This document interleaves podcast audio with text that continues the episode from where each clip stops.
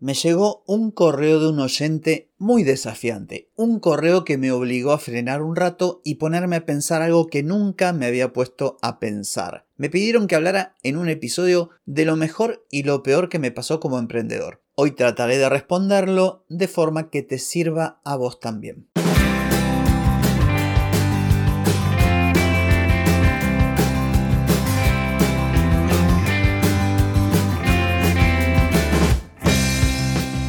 Bienvenida y bienvenido a Marketing para Gente como Uno. Soy Carlos Malfatti, consultor de marketing y nos encontramos otra vez para hablar de marketing, emprendimiento, redes sociales, contenidos, publicidad y todo lo que tenés que saber para llegar a más personas, captar más clientes y vender más en Internet. Atenti, que arrancamos. Hoy es primero de septiembre de 2023. Bienvenido septiembre, mes de la primavera por estas latitudes. Estamos en el episodio 1319 y vengo a responder la inquietud de un oyente que me preguntó qué fue lo mejor y lo peor que me pasó como emprendedor. Pero antes te voy a preguntar, como es habitual, ¿querés mejorar tus ventas, contenidos, redes sociales o publicidad? Deja de perder tiempo, dinero y energía en acciones que no dan resultado y comienza a vender con estrategias, metodologías, contenidos y publicidad. Escribime ahora mismo a clientes muy bien, como te decía en la intro del episodio, me llegó un correo que me asombró. Viste que yo propongo que me envíen su inquietud a oyentes.carlosmalfati.com cuando alguien quiere que hable de un tema puntual en un episodio. Ese es el canal para hacerlo.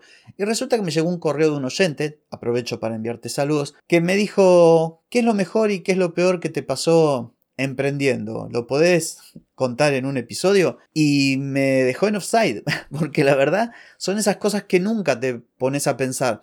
No porque, a ver, no porque uno no se dé cuenta eh, en su día a día cuando hay obstáculos o cuando hay momentos de, mucha felicidad o, o, que uno la está pasando muy bien. El tema es que no se pone a pensar, o yo por lo menos no me puse a pensar concretamente en todos estos años emprendiendo qué ha sido lo más positivo o qué ha sido aquello más complicado. Y lo cierto y concreto es que no es muy fácil elegir algo, ni para un lado ni para el otro, pero voy a tratar de ser lo más objetivo posible y concreto a la vez. ¿Qué es lo mejor que me pasó? Vamos primero, o ¿qué decís? ¿Primero lo mejor? ¿Primero lo peor? Vamos primero con, con la parte negativa y cerramos el episodio con lo positivo. Creo que está más bueno. Lo peor que me pasó, y he dedicado episodios al respecto, fueron dos cosas que están relacionadas. La primera tiene que ver con que casi morí de éxito. Cuando el podcast comenzó a tomar forma y a traccionar oyentes y potenciales clientes, dije que sí a muchas personas, a muchos trabajos y a cosas que por miedo a, a, que no viniera otro o por simplemente la propia gratitud relacionada con el hecho de que me proponían o querían contratarme para hacer determinada cosa gracias al podcast, no filtré, dije todo que sí, incluso a proyectos que no estaban muy relacionados con lo que yo hacía en ese momento. Y a cabo de todo, hubieron eh, personas a quienes ayudé porque me pagaron y personas a quienes ayudé gratis. Y en ambos casos puse la misma fuerza, puse el mismo empeño y no puse límites. De forma que recuerdo un 24 de diciembre, alrededor de las 7 u 8 de la noche, respondiendo consultas de personas. Obviamente aprendí la lección porque aunque este oyente me dijo lo mejor y lo peor, esto entre comillas peorcito también se relacionó con la consecuencia de obrar de esta forma y que fue el burnout del que todavía no he terminado de salir por completo. Tengo episodios donde hablo de burnout, así que no voy a hablar mucho en este, pero básicamente me quemé. Se me agotaron las ideas, se me agotó la energía y lo pagué carísimo, con esa niebla mental, con dolores en el cuerpo, con problemas en la espalda y en las cervicales, con una un estado de ánimo extraño, apático si se quiere, donde todo lo que yo hacía, que tanto me había motivado y que tan feliz me venía haciendo, terminó perdiendo su brillo, terminé perdiendo el gusto por el trabajo, casi tratando de, escaparme de él, pero no porque no quisiera trabajar, porque me agobiaba. Y por el tema de salud me tuve que estar días en cama, de levantarme a la mañana, de tratar de dar todo por, por estar a la altura de las circunstancias y,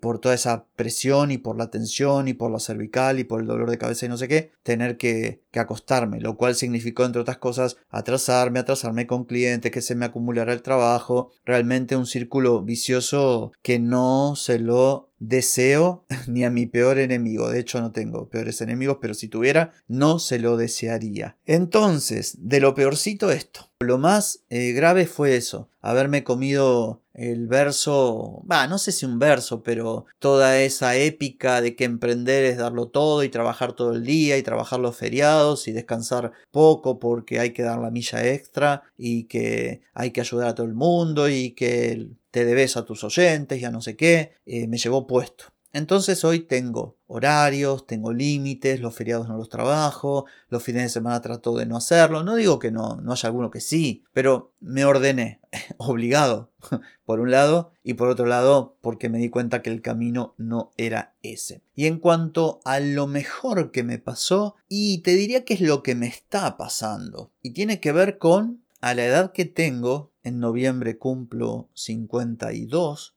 poder trabajar de lo que me gusta. No solamente trabajar de lo que me gusta, porque de hecho ni siquiera sabía que esto me gustaba. Sería antes el tema. Eh, haber encontrado algo a una edad en la que la mayoría de las personas tienen todo resuelto. No haberme dado por vencido, haber confiado en mí, haberme apoyado en mucha gente que me fue guiando, alguna que ni siquiera me conoce porque son creadores de contenido o personas que, que bueno, no dejan de ser referentes, y haberme animado a probar. Quizá lo mejor es eso, es el cambio en mi persona que tuve que, hacer, y esto está relacionado con lo que te decía de, del avatar futuro. Yo no hice el ejercicio del avatar futuro porque no sabía ni que existían estas cosas. Hoy sí, pero en su momento no. Pero sin embargo, sí es cierto que tuve que modificar muchas cosas, adquirir muchos conocimientos, descubrir un mundo que era nuevo para mí y que sigo descubriendo, porque esto sigue. Yo sigo evolucionando, sigo avanzando, sigo mejorando, me sigo equivocando también porque no soy perfecto, hay cosas que me salen bien, hay cosas que no me salen, hay cosas que todavía no hice, vaya a saber por qué, porque no me animé, porque tengo mis temores, no soy perfecto, pero lo que te puedo decir, lo positivo, lo mejor que me pasó,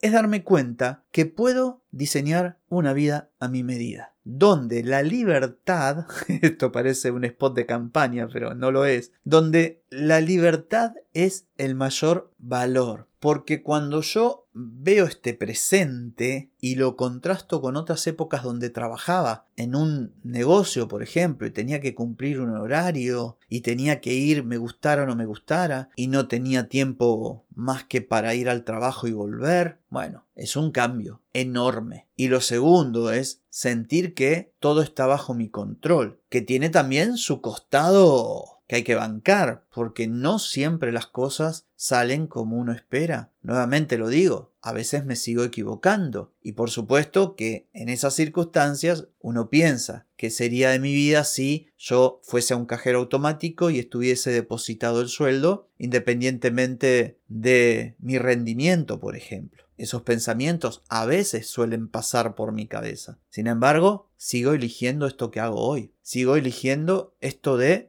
ser el arquitecto de mi propia vida, con lo bueno, con lo malo, con mis aciertos, con las cosas en las que me equivoco, con lo que pude realizar, con todo lo que me falta. Así que, en resumidas cuentas, por lo menos desde mi punto de vista, de acuerdo a mi contexto y a la vida que yo quiero, el balance es súper positivo. Lo que no significa que no pasen cosas a veces que, que bueno, hay que bancar porque no todo es color de rosa, pero sin embargo igualmente estoy súper agradecido de haber tomado la decisión de encarar este camino y agradecidísimo también a todas aquellas personas que fueron mi guía, así como yo hoy pretendo, y esto lo digo con total humildad, tirarte alguna línea, algún concepto, una idea, una palabra que te ayude a vos también a encontrar tu propio camino. De eso se trata.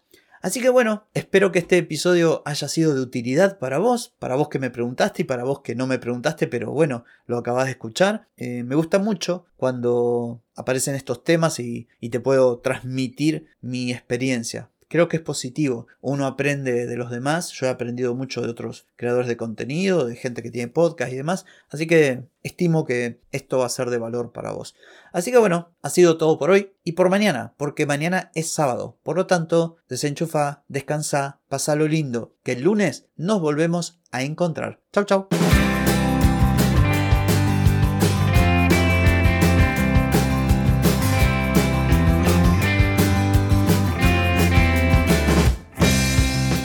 Amigas y amigos, todo lo bueno llega a su fin y este episodio no es la excepción. Si te gustó, déjame 5 estrellitas en Spotify. ¿Querés vender más? Reserva hoy mismo tu consultoría por videollamada. Deja de perder tiempo y dinero y comenzá a vender con estrategias, metodologías, contenidos y publicidad. Escribime ahora mismo a clientes y reserva tu lugar. Hey, ponete en acción, que el tiempo, el tiempo no perdona.